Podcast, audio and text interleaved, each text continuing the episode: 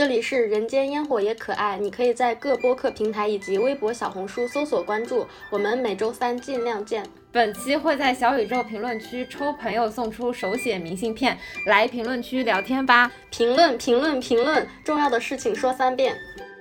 我是结束秋招一年了，但回想起来还历历在目的阿华。我是结束秋招两年了，但想起来还是不寒而栗的洛仔。唉，又是一年秋招季。又是史上最难毕业季，对啊，又是一年寒冬。前两天我朋友在群里面发消息说，今年找工作好难啊。呃，另外一个人就引用了他这条微信消息，说群里面的人是不是都说过这句话？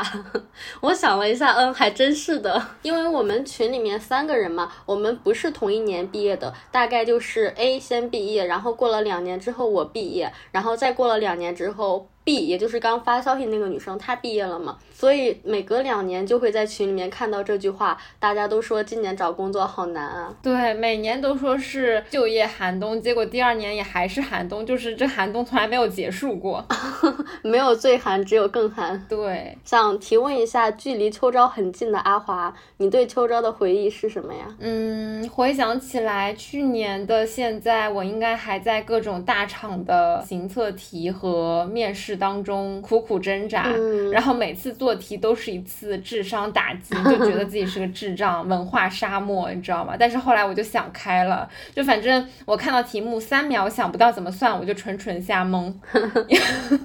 对我也是，我而且我之前秋招的时候是很多事情赶在了一起，有实习，有秋招，有毕业论文要写，还要上课，因为我们那会儿学校的课程还没结束嘛。啊，对，因为你是两年的，所以你可能课还挺紧张的，是吧？对，所以我那段时间感觉每天都很忙，但是一天下来我也不知道自己在忙个啥，然后我过段时间回头看看，好像也没忙出来什么成果。呃，实习嘛，就是一团糟。我每天都在做一些狗屁工作，也看不到什么，看不到什么希望。然后毕业论文吧，我就是在生产一些学术垃圾。学校的课嘛，说实话挺水的，家人们。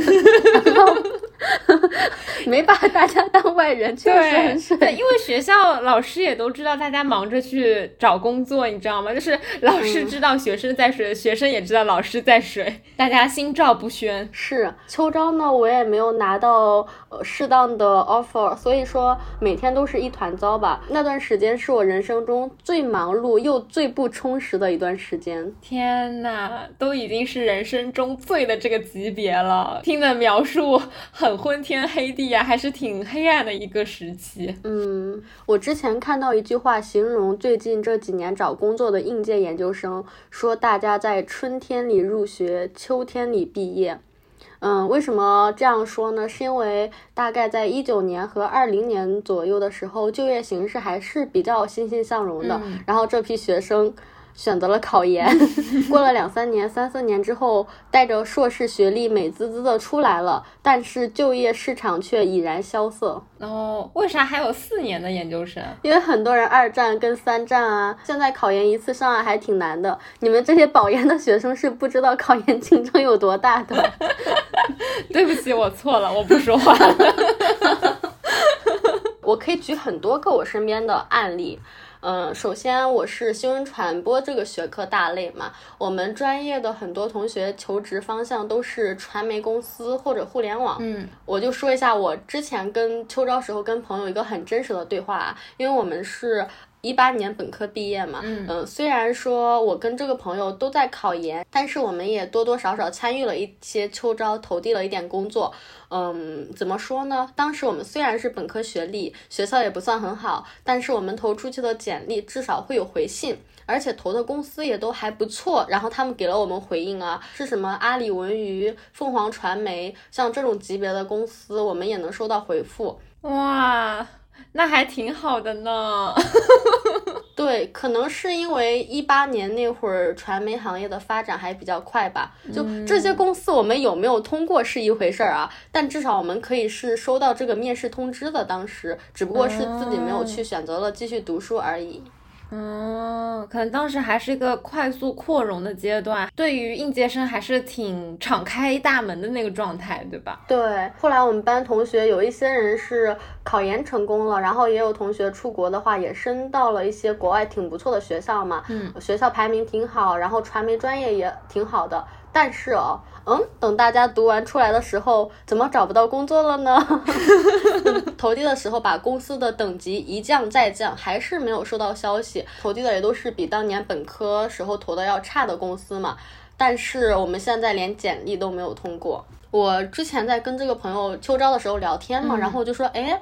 嗯，我还以为你很顺利呢，毕竟你是海外的硕士，然后你的世界排名是碾压这些国内学校的嘛，怎么你也不顺呢？然后他就来反问我，他说我还以为你很顺利呢，他以为。嗯，他投递不顺是因为国外的硕士在国内认可度不太行，怎么你在国内读硕士也不行呢？就非常的搞笑，就互相都以为对方很顺利，但其实大家都不顺利。嗯，是的，是的。哦，我一开始以为因为国外的硕士会时间短一点嘛，所以我有的时候还会想说，哎，是不是出国读硕的话，就一年时间回来，可能不像现在在国内耗个两三年，就业市场这么凉，然后。没想到你这个朋友，呃，好像也不太行的样子，就是 错过那一阵，好像就是无论时间长短，整个情况都变了，都不是当初的那个样子了。不过无形当中，社会对于学历的要求也越来越高了。就几年前本科毕业还可以找找工作，那现在感觉好像不是个硕士都不好意思去应聘了。对对对，我之前还在网上。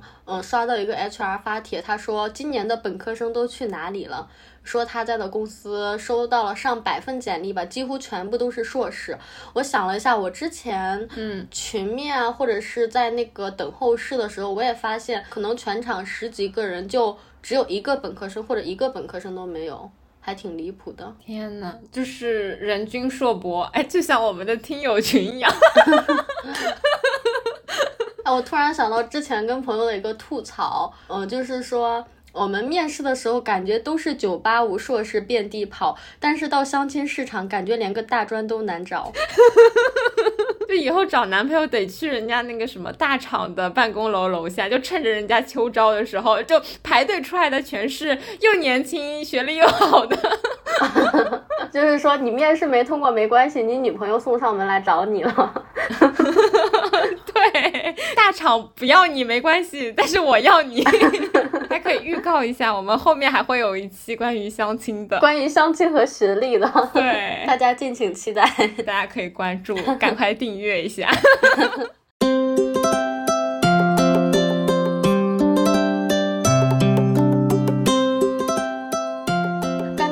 是我跟我同届的同学嘛，我们两个都是两个失败的案例。然后我再举一对对比比较鲜明的案例吧，算是一个比较成功，一个比较困难。嗯，你身边的素材真的好多呀，多仔故事会，平平无奇的素材库。对，就是我有一个朋友系列。我下面要讲的是两个学霸，他们的专业是一样的，但是毕业的年份不一样。嗯，第一个同学呢，他是二零二零年毕业；B 同学呢，他是二零二三年毕业，也就是现在今年他在找工作。哦，就是正在经历秋招的这一批，对吧？是的，是的，他们俩差了三年，然后就形成了一个非常明显的对比。具体是什么样的呢？有没有什么量化的 数据可以让我们直观的感受一下这种对比的冲击？嗯，有的有的。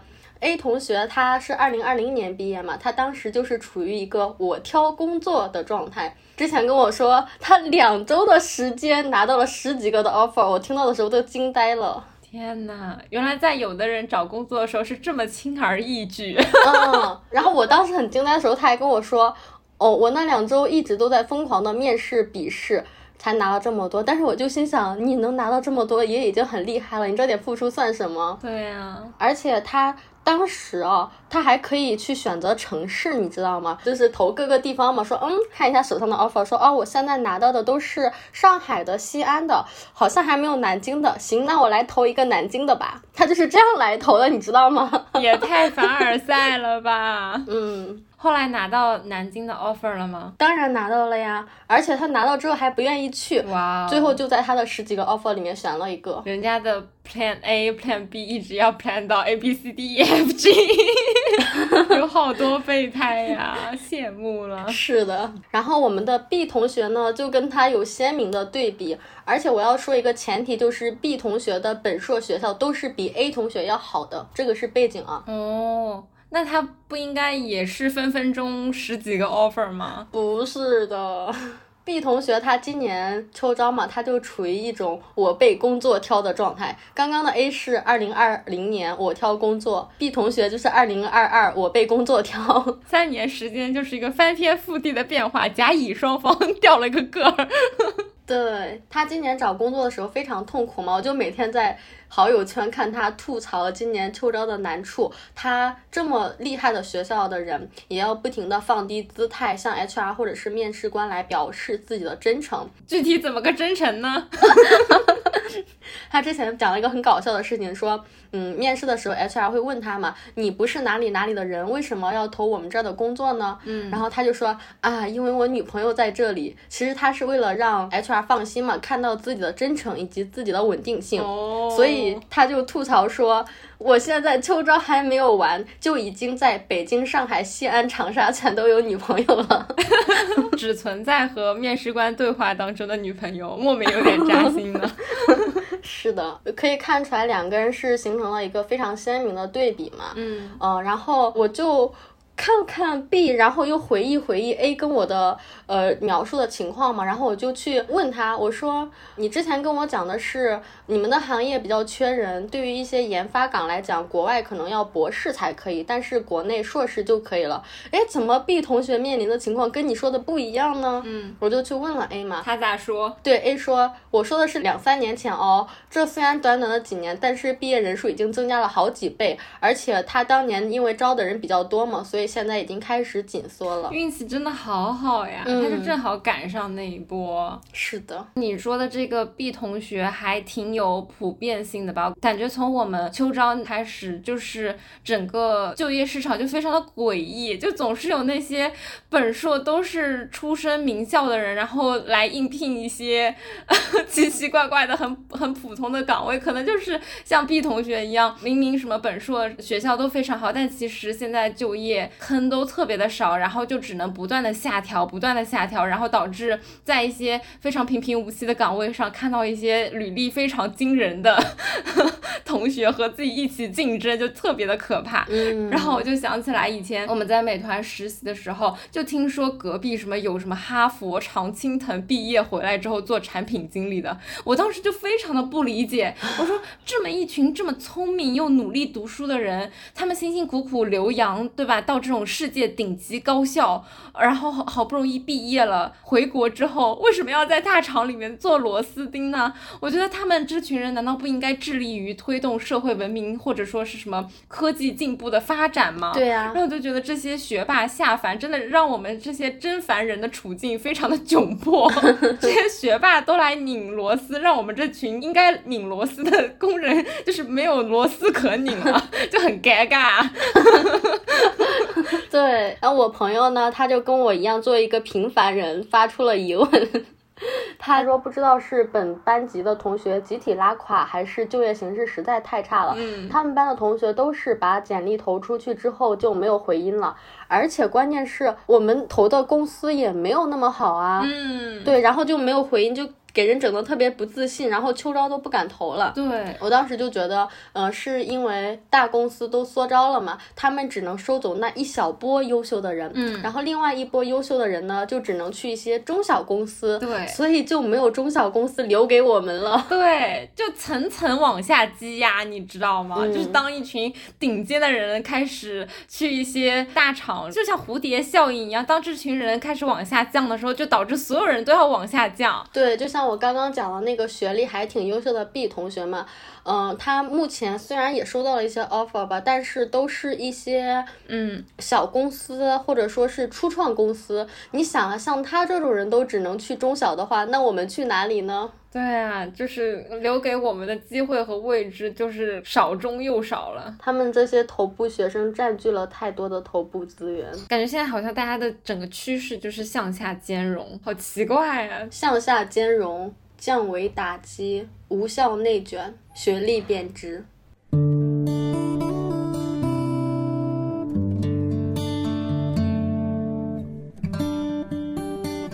因为之前你也说我们这批人好像就是误打误撞成为了在春天里入学，在冬天里毕业的这群人嘛。那假如说现在真的给你重来的机会，你还会坚持读研吗？我可能真的会犹豫，因为我身边确实有挺多案例，然后读不读研有很鲜明的差别。我又要拿出我的朋友素材库了。我之前秋招投了一个工作，那个工作有一个很巧的事情，就是当时我的研究生室友，她本科时候的前男友。就在我投递的这个公司，就是你研究生的同学，他的前男友正好是你研究生毕业的时候在找工作的时候那家公司的一个同事，是吧？对，是的。然后那个前男友呢，他是本科就毕业了嘛，然后一毕业就工作了，然后他工作几年之后，现在就已经成了一个小领导嘛。所以说，呃，我虽然研究生毕业，但是我要去面试他的手下，就还挺尴尬的。然后我朋友就说，我要不要把你的微信推给他看，让他。看在过往的情谊上面，给我们的研究生同学走走后门，毕竟人家也是一个领导嘛。哦，就我如果当时真的能面试成功进去的话，他就是我的领导了。哦，呃，然后呢，还有一个案例就是，我有一个朋友，他工作的地方哦。笑死我！你继续。他们的组长其实是我们同龄人，然后他是本科一毕业就出来工作的，所以他现在已经有了呃两三年的工作经验了，然后也是一个小组的组长。嗯，现在面临的情况就是，呃，这一届秋招进来的都是九七年的研究生嘛，九七年的研究生可能比这个组长年纪还要大，甚至九五九六年的研究生，但是进去之后要给比自己小的本科生，嗯，当手下。所以我觉得这个差距还是挺明显的，而且他们组那个研究生的浓度还挺高的，所以就是大家都是同龄人，嗯，但是因为一个没有读研，他成了组长，就相当于是一个本科组长带领的一个团队里面，组员都是研究生，是吧？对，而且组长年纪还小，组员年纪还比他大。啊啊。那确实会挺有压力的，嗯，可能双方都很有压力，嗯，但我觉得压力大的应该还是员工吧。比如说你手下有八九个人，大家都是研究生，其实，嗯，这个学历就没有什么竞争力了，嗯，所以我觉得压力大的应该还是我们吧。我之前关注的一个博主叫做在下小苏，他也发了一个视频，就是说，呃，清华本科毕业和清华读研之后毕业的人有什么区别？他当时就采访了一个他的室友，他那个室友应该是他们班唯二没有继续读研的。同学吧，哦，在这短短的两三年时间啊，他就在一个还不错的行业，然后进了一个挺好的公司，然后去那边工作嘛，然后加上人家确实本科就是清华的学历很好，所以也比较受领导的重视，然后整个人的发展都很不错。然后两三年之后，可能也已经攒了一笔钱，然后跟她男朋友好像去了青岛。还是哪，就是一个挺舒服、挺不错的城市吧。然后好像要回去呃定居，然后工作也也进入了一个嗯比较轻松，可能不用那么卷的状态吧。所以说现在就是又有钱，然后又有稳定的另一半，然后工作生活可以平衡。但是他其他的读研的同学可能今年刚刚毕业，然后在困难的秋招，在困难的内卷，然后在迷茫什么的。嗯。确实，感觉那波毕业直接就业的人，确实是占了一波这个就业的红利吧。嗯，最后的一个风口吧，给我一种感觉，可能 以后。都不会再有那么朝气的市场了。嗯，当然，因为我们是站在选择读研的这个立场上嘛，所以说肯定是会觉得，呃，遗憾自己错过了就业没有那么卷的时期。但是我不太确定，就假如说我们站在没有读研的直接就业的立场上的话，会不会心态也会有所变化？所以就是那些本科一毕业就工作的人，他们也会后悔吗？嗯，我是这么揣测的，因为我。呃本科关系比较好的同学当中，就只有一个当时毕业了之后就直接工作的嘛。然后他当时其实也是很想继续读研的，呃，包括他的呃成绩啊、专业能力啊各个方面都挺优秀的，就我们都觉得他去考的话一定没有问题。但是当时是因为一些客观因素吧，他也没有办法，就最后还是选择放弃了。就后来我们在群里面，因为其他几个人都是继续有在读研嘛，所以就我们在群里面继续讨论研究生生活，什么开题呀、毕业啊、开学啊之类的事情的时候。呃，我其实是能隐隐感觉到他是有一点遗憾，或者说是羡慕在吧。就现在，包括我们几个读研的同学也都纷纷毕业了嘛，然后他也已经工作了三年了，然后他就说他自己对工作已经感觉到很腻了。从去年开始，好像就有在考虑去考一个 MBA 啊，或者说是再去读一个什么国外的项目啊之类的，而且不是呃边工作边读书。书那种，而是完全暂停工作，去重新回到读书的状态当中。它的决定性因素。呃，可能是对现在这个打工的状态麻了，但我感觉可能当时没有能够去继续读研，也也是他的一个小小的心结吧。这个心结会一直影响着他，或者说是会一直潜移默化的让他想要去弥补当时的这个遗憾。而且包括你之前说，就是这个呃本科的组长，他要去带领一批研究生组员。我觉得，假如我是这个本科组长的话，我其实内心还挺怵的。就是虽然这群组员他和我年龄一样一样大，他刚刚来，但是他们的学历或者说他们的学习能力，并不见得比我在这个公司多混了两三年差吧。就可能在短短的未来的一年两年内，他们可能会迅速的成长，甚至超过我。那么我的领导在考虑下一个发展或者说下一个培养的对象的时候，为什么不去培养一个研究生组员呢？就是在现在。这个大环境下这么看重研究生学历的话，我感觉这个本科组长也还挺有危机感的。我假如说我是这个本科组长的话，我可能每天回家都要想说，我要不要去读一个非全的研究生。所以我感觉这种纠结和压力或者说是焦虑，可能都是互相的吧。也有可能就是大家总是会去羡慕自己没有选的那条路。嗯，我觉得你这个说的特别对。大家都会羡慕自己没有走的，就嗯，首先一个是读研的选择，你到底是读研还是直接工作呢？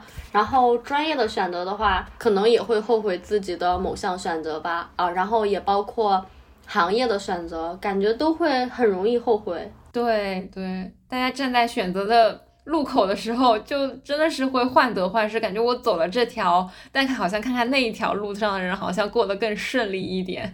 但是我真的选了那条了之后，又会觉得啊，我没有选那条，是不是风景会更好？对，我们的选择里面，除了有是否读研之外，其实还有专业嘛。嗯，之前也在网上看到说，有人拿着很高的分报了一个二幺幺学校的材料专业。有人拿着一个低分报了一个普通二本的计算机专业。然后等到他们出来之后，就发现这个二幺幺的学生找的工作和收入还远远不如计算机，就会感叹自己的一百多分白考了。虽然是个段子，但确实还挺现实的，有种魔幻现实主义的感觉。不过我觉得还有一个很讽刺的事情，这个段子是我大概在两三年之前听到的。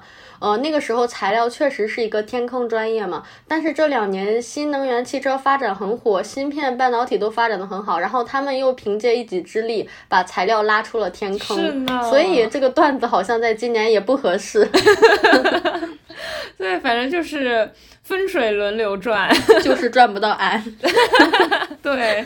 哎呦，关于这个专业，我记得你之前还说你那个朋友本来，呃，什么高考时候超级喜欢化学，超级想选化学，结果他的老师什么劝他不要报这个专业还是啥的，然后他就非常不情愿的选了芯片吗？还是什么？结果现在反而成了最抢手的那群人。对，所以这个朋友他高中的时候特别特别喜欢且擅长化学生物专业嘛，然后他高考的时候就很想要。报化学专业，然后，嗯，他爸妈不不太同意嘛，就是他就去找他的高中老师，跟他一起去说服他的爸妈，结果就是所有人都劝他不要报，然后就让他选了一个电子信息还是微电子这种专业。然后等他出来的时候，结果芯片行业这么火，然后他的就业选择跟发展，那可应该比化学生物要好很多吧？嗯，就是一个天差地别。嗯。然后跟他形成鲜明的对比呢，是我另外一个很惨的朋友。嗯，这对简直是急与急，快说快说，特别搞笑，就是节目效果拉满，我都不相信是真的，你知道吗？怎么会有这么惨的人啊？另外那个朋友他真的很惨，他每次都做那个最坏的选择，你知道吗？他当年刚刚高考完要报大学嘛，嗯，他当时。前面就有两个学校在纠结，一个是杭州的浙大，一个是上海的同济。嗯，因为他比较早，比我们大好几届嘛，他当时就觉得杭州这个城市发展不行吧。然后同济怎么说也是一个上海的学校，肯定，然后也是九八五，肯定还是蛮不错的嘛。他就毅然决然的报了一个上海的同济，结果过了这么多，过了几年之后，杭州发展这么好，然后连带着浙大的排名啊什么的知名度也都是一路上升，但是他现在就是一个平平无奇的上海九八五的学生，嗯，就很惨。这个不是说同济不好的意思，同济很好，同济很好。然后这个还只是他的第一步走错嘛，然后他进入同济之后，他报的。他进入同济之后，他报的其实是其他专业，然后他就当时觉得，因为同济的土木专业很厉害嘛，然后呃又是王牌专业，我们国家又是什么基建大国，他当时就觉得土木专业的学生好强啊，他们走路就带风，所以他就花了好多心思，花了好多精力，一门心思要转专业，然后就后来转到了土木专业。然后等到过了几年，他毕业了嘛，然后这个行业没了，你知道吗，朋友们？所以说。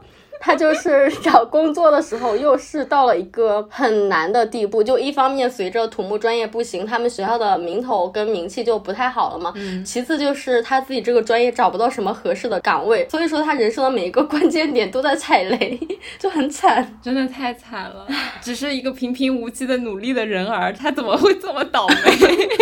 不知道说啥，只能劝他世界杯的话不要去赌球。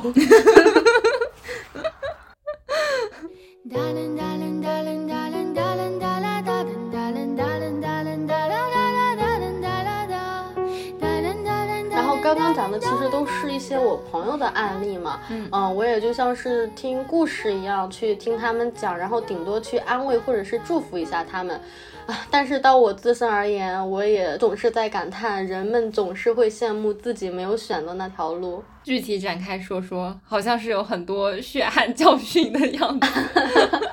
嗯，是的，我当时秋招的时候，因为要选一个行业为大方向嘛，我当时前面其实有三个选择，呃，一个是金融行业，一个是房地产行业，一个是互联网行业嘛。我虽然当时选择了互联网行业啊，但是我现在回头看的时候，我也会后悔我当年的选择吧。我就觉得。嗯，假如说我投其他的行业的话，是不是会有更好的发展呢？因为我觉得这两年互联网行业确实发展不太好嘛。然后我想跳槽的话，嗯，也不太好跳，竞争压力也很大。嗯，假如说我想要涨薪的话，其实这个行业总体我感觉非常的公开，非常的透明。嗯，你。在什么平台，或者是说你有一个什么样的经历，你的薪资就是这么多，然后整个人也都处于一个非常被动的状态吧，然后你的上限也非常的低。我就想起来之前学姐推荐了一个机会，说我可以去金融公司做一些品牌宣传之类的岗位嘛。然后当时学姐劝我的时候，她就说她才毕业一年，嗯，她就拿到了多少多少薪水。怎么说呢？就是这个薪水就还挺有诱惑力的，是吗？我确定我在互联网干。它同样的年份的话，我是拿不到的，因为金融行业整体收入就挺高的。然后，嗯，你虽然宣传岗是一个边缘岗位，但是也能够水涨船高嘛。嗯，你到时候积攒了一定工作经验之后，你还可以在自己的行业内反复横跳去其他的公司。但我现在在互联网跳槽的话，说实话，确实真的很难，然后我的一切东西也都非常依托于我的平台，嗯，所以说我也会后悔说，哎，我当时是不是不应该选择这个行业？嗯，最主要是当时也没有想到互联网。两三年后是这样的，就是谁都没想到，好像都不需要两三年，可能就是半年后吧，整个行业的温度就变了，就太神奇了。所以说很多事情真的是无法预计。对，而且加上这个行业本来就是那种，嗯，大家很浮躁，然后反应速度很快嘛，就是很像那个什么多米诺骨牌效应嘛，就是嗯，哪里听到一点风吹草动之后，然后整个行业就燥起来，然后。整体都趴下了，嗯，我觉得别的行业应该不会这个样子。资金涌入很快，然后撤离也很快，然后各种东西都很快，它的风向就很让人捉摸不透，所以真的很难说我们，嗯，就是去年经历了秋招，或者说前年经历了秋招，真的能给今年正在秋招当中煎熬的人什么非常明智的选择？因为真的情况非常的微妙，就是瞬息万变。刚刚分享了一些，可能是我们在秋招的时候觉得做错的部分，其实也不算错啦，可能只是事后回想起来之后，可能会觉得有遗憾的部分。嗯，不过呢，我们也是。呃，总结出了一些目前看来应该不会错的一些 做对的部分，一些比较普世的经验也可以分享给大家。嗯，首先第一点就是实习真的真的真的还挺重要的。然后包括我们经历了秋招之后回头来看，会觉得好像实习对于你就业的影响，可能比你所学专业的对于就业的影响还要大。因为大家在去投简历的时候，HR。可能对你的专业就只是扫一眼，但是他会更加专注的去看你在哪里实习，你的实习岗位是什么，你在实习当中具体做了什么。所以其实即使你比如说你的所学专业，比如说是学语言的，然后你在实习过程中你实习的全都是 HR 的岗，那可能你再去投 HR 的岗是完全没有专业壁垒的，就是 HR 也不会觉得啊你学英语的怎么会来做 HR 呀？但他会觉得哦，根据你的实习经验就很容易能够。判断出你对于自己未来的职业发展的期待，以及你是否适合这份这个岗位。然后每次到这个话题的话，都一定要跟大家强调一个事情，就是。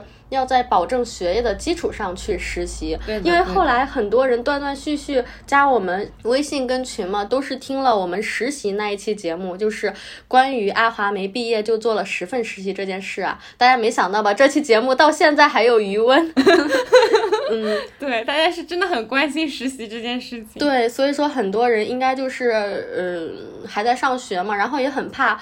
会误导大家，就大家一定一定要坚信一件事情，就是学习永远都是你的学业永远都是最重要的。你做所有的事情都要在保证学业的基础上去做。对，没错，就是呃，你保证你的课业能够顺利的完成，你能够顺利的毕业。这才有后面的一些实习的加分，不然的话没有前面的一，你后面再多的实习经历也没有用。对，别到时候拿到 offer 了，但是人毕不了业。是的，你就算考上公务员也没有用，学校也不会放你去的。嗯，对我当时有个朋友。倒霉蛋还不止那一个吗？我另外一个朋友，他真的就是，嗯，他是毕业，他当时也是经过了层层的困难，最后成功上岸了选调生。但是因为当时风控嘛，他学校的那个实验数据搞不了，所以他真的要延毕。然后他要延毕的话，真的以前的所有的努力都白费了。然后大家也知道，对，考公这件事情本来就很难，然后又充满了玄学嘛，他真的不能保证自己延毕之后再重新考上。然后他当时也处于在一个很紧张的状态吧，不过还好他因为有专利什么的，所以可以毕业，还算比较幸运吧。嗯，对。但是这种幸运并不是所有人都有的，就也不是随便谁都有专利，对吧？所以说大家一定要 保证你的学业能够顺利的完成。嗯，说完实习，然后我觉得我总结的第二点就是，呃，大家在实习过程当中可能会接触到一些就业单位的代教老师啊，或者是同事。啊。然后我觉得在跟这些代教老师沟通交流的过程当中，就是学习他们的工作技能就好，但是不要轻信 实习代教说的什么有机会留任这种说辞。就是在现在这么严峻的就业环境下，我觉得百分之九十九这种话都是大饼。然后包括我这届秋招的时候，就有甚至是拿了大厂的 offer，后来都被毁约的，就更不要说什么只是代教老师口头说说的这这些话了。就包括我现在有的朋友，现在也成为了那些带实习生的代教老师嘛，因为工作了一两年之后，哎，他们竟然也可以带实习生，他们成为了代教老师，就发现哦，他们这些大饼真的就是随便发发，比男人的承诺还不可信。对。哦，可能差不多吧，可信度可能差不多。对，所以说大家还是要保持清醒，不要一上头就相信某个人的口头承诺吧。嗯，然后呃，第三点就是呃，秋招的时候面试失败，也不要觉得是自己不够好吧，可能有的时候就是差缘分。呃，我的这个经验的话是来自于我之前在秋招的时候是去面。呃，B 站的一个产品岗，然后我其实，在面试沟通当中，呃和。我的业务上的直接领导，其实那个那个老师还挺喜欢我。我现在已经被国企驯化的都是领导老师了，就是我已经不记得互联网那套说法。反正就是，呃，假如说我入职的话，直接我的直接领导面试面试我面下来，其实是挺满意我的。但是我的呃部门的大领导，也就是我的第二轮面试，把我给呃刷掉了。然后呃，我其实当时会觉得。嗯，我的我的实习经历啊，包括我的能力呀，然后我的实习表现都还挺符合那个岗位的嘛。然后我就加了我的第一轮面试的面试官，然后我就去问他说，哎，为什么第二轮没有通过之类的，或者说对我的表现有没有什么经验，想要有一些呃面试的反馈吧。然后那个老师就说。呃，他其实挺满意我的，但是可能就是在第二轮大领导在面试的时候，他可能觉得你各方面都还不错，但是就留不下什么印象，他觉得没有什么印象。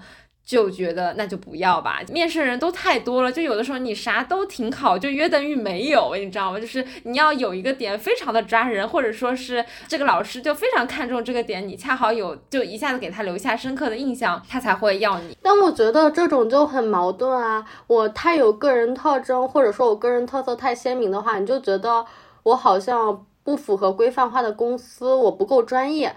嗯，但是我现在很专业的去跟你说的话，你又嫌弃我没有记忆点，唉。他们想要什么？对他就会觉得很平平，就我感觉这个就很看你面试当天那个老师他的心情、他的状态、他的偏好、他的喜好，可也也有可能和我前后面试的人给他的印象有不同。就假如说换一天换一群面试的人，可能结果就会不一样。所以就觉得还真的挺看机缘的。所以大家在秋招面试的时候，就千万不要觉得，呃，很多的失败是不是说啊我。真的没有价值吗？是不是我哪里还不够优秀？可能就是看他心情，就是看他个人的偏好喜好。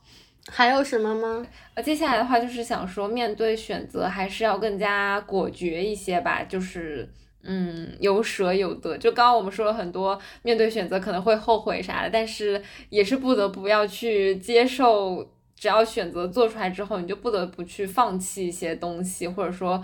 呃，选就是没有一个十全十美，没有一个完美的选择。听起来是一句正确的废话，你可以举个例子吗？嗯，但其实我秋招的时候也没有那么多的选择，但就没有非常明确的一个舍弃了什么得到什么这样的对比。但是，嗯，在选择的时候还是隐隐的会有一些这种要素上的取舍吧。行吧，听君一席话，如听一席话。对我，对我这里单独把它说出来，就是因为可能大家会觉得在看什么经验帖的时候，会觉得看到这句话，这不就是个废话吗？也不知道是不是真的。但是我 我会说跟大家说，这是真的，这是一句真实的废话，是会发生的废话。不知道怎么说，但是大家相信他。笑死我！对，然后最后一个教训呢，就是嗯，不要只盯着个别的行业，还是要广撒网吧。就包括我自己的经验也是，因为我自己之前很多实习都是互联网行业。其实秋招一开始也是以互联网为主去投的，但是后来呃觉得情况不太妙之后啊，就开始广撒网，哎，然后投着投着，最后竟然机缘巧合进的就是一个 Plan B，进的就是一个国企。所以其实大家。千万不要只盯着一个行业，因为你真的很有可能会吊死在这棵树上。有的时候就是你越想要这个行业，它就越不让你得到它，然后你反而有的时候说啊，那我就当做一个 Plan B 或者 Plan C 投投其他行业吧。哎，反而它那个缘分就真的能让你去，然后最后你可能也就真的去了当初那个并没有那么迫切想去的行业啊。可是我这里跟你相反哎，是吗？嗯，你 你你是想让大家多尝试一些行业吗？但是。我当时就是吃了这个亏，你知道吗？是吗？那你也可以说一下，我之前秋招的时候，我的最终目标是互联网嘛。嗯。但是，呃，因为房地产这个行业确实收入还不错，所以我也投了一些嗯房地产公司的工作嘛。然后加上我当时的秋招小伙伴，他就是嗯，在一个土木专业比较厉害的学校哦，所以他每次看到房地产公司招聘的链接，他就会发我。然后他发我的话，然后我就会申请嘛。然后也不停的有房地产公司的面试，然后等到有一天我突然醒神的时候，我一抬头发现互联网的秋招马上就结束了，所以说，我当时就是因为太三心二意了吧，就是一边房地产一边互联网，看到互联网就投，朋友发房地产的链接我也填，所以我当时嗯秋招也没有拿到自己嗯合适的互联网公司哦，那。嗯，那最后这一条大家也还是斟酌着来吧。笑死，这真的太玄学了，就很难总结出一些在每个人身上都适用的规则。我们就尽力了，好吧？我们已经榨干自己的经验，总结出一些，呃，还能够分享给大家的一些经验教训。嗯，然后我这里突然想说几句不太符合主题，但是还挺搞笑的话。就是因为我们一直都在吐槽说秋招很难嘛，然后觉得什么大环境不好之类的，我就想到赵本山他有一句经典语录，就是说自己没能力就说没能力，别总说大环境不好。怎么你到哪儿哪儿都大环境不好？咋的？你是破坏大环境的人吗？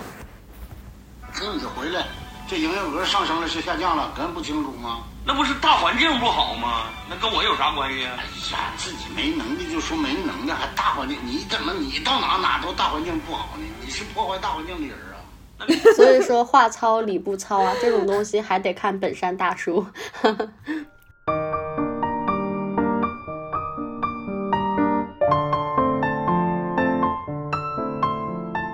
这期我们分享了那么多之前我们秋招的一些经历呀、经验教训啊、做对事啊、做错事啊，呃，最后呢，其实呃还是想给大家一个精神上的慰藉吧，就是我感觉秋招它并不是一次限量的机会，它可能真的是一种持续的状态。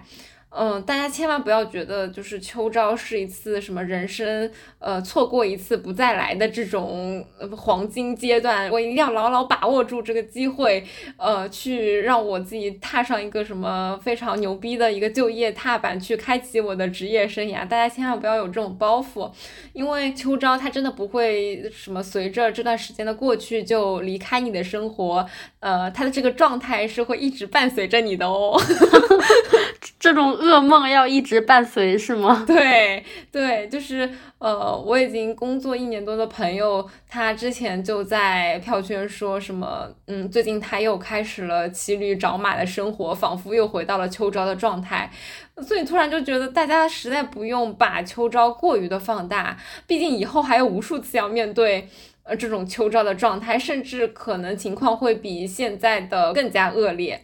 然后我就记得之前随机波动在他的一期节目里面说，现在上岸都已经泛化了。就以往可能，呃，比如说我考公成功是上岸，考上理想的大学是上岸，但现在可能连小升初都能算上岸。打上酒家也叫上岸，对对对，就是上岸也贬值了，就万物皆可上岸，因为大家就发现我们需要面对的岸实在太多了，你爬上一个，它还有无数个，所以大家千万不要有太大的压力，这个岸上或者不上，高或者不高，它都只是暂时的，所以说大家还是放平心态吧，就是不要过度的焦虑，就是我也不能说保证大家一定能找到呃理想的工作，但是还是劝大家不要焦虑，就是保。是一个心态上的豁达吧，更加长远的去看待这件事情。我在准备这期的时候，突然想起来，最早的一批秋招人，他们当时是什么心境呢？我们国家大概是九六年、九八年左右逐渐取消大学生工作分配的嘛，嗯，就很好奇他们这届毕业生是什么心情。嗯，这种感觉像什么呢？就是九八年以前，嗯，大学毕业是包分配的，你只需要读书就好了，也不用去担心竞争。嗯，好像大家在一个集体里面在徒步前行，你们似乎是一个旅行团。嗯，你所在的这个环境给了我充分的包裹感和安全感。你要做的事情就是只需要跟着大部队去走路就可以了。嗯，然后现在时间到了一九九八年，嗯，突然告诉你我们不分配工作了，你需要自己去找，嗯，就好像是你以为你加了一个旅游团，没想到现在告诉你你需要去冲锋陷阵，而且你还在第一排，你的前面没有任何一个人帮你挡箭，你能依靠的也就只有你自己，没有任何人告诉你你应该怎么办，也没有经验让你去参考，所以我觉得。想想最早的一批秋招人，我们至少还有经验可以参考，我们至少还有心理准备和预期，好像也没有那么惨了。那我们这期就聊到这里，期待你在评论区跟我们互动哦。如果喜欢的话，可以在爱发电给我们发电支持。也可以添加微信可爱 FM 幺幺幺七加群和我们一起聊天。有任何选题或者建议，可以发送至邮箱人间烟火也可爱的首字母小写幺幺幺七 at 幺二六点 com。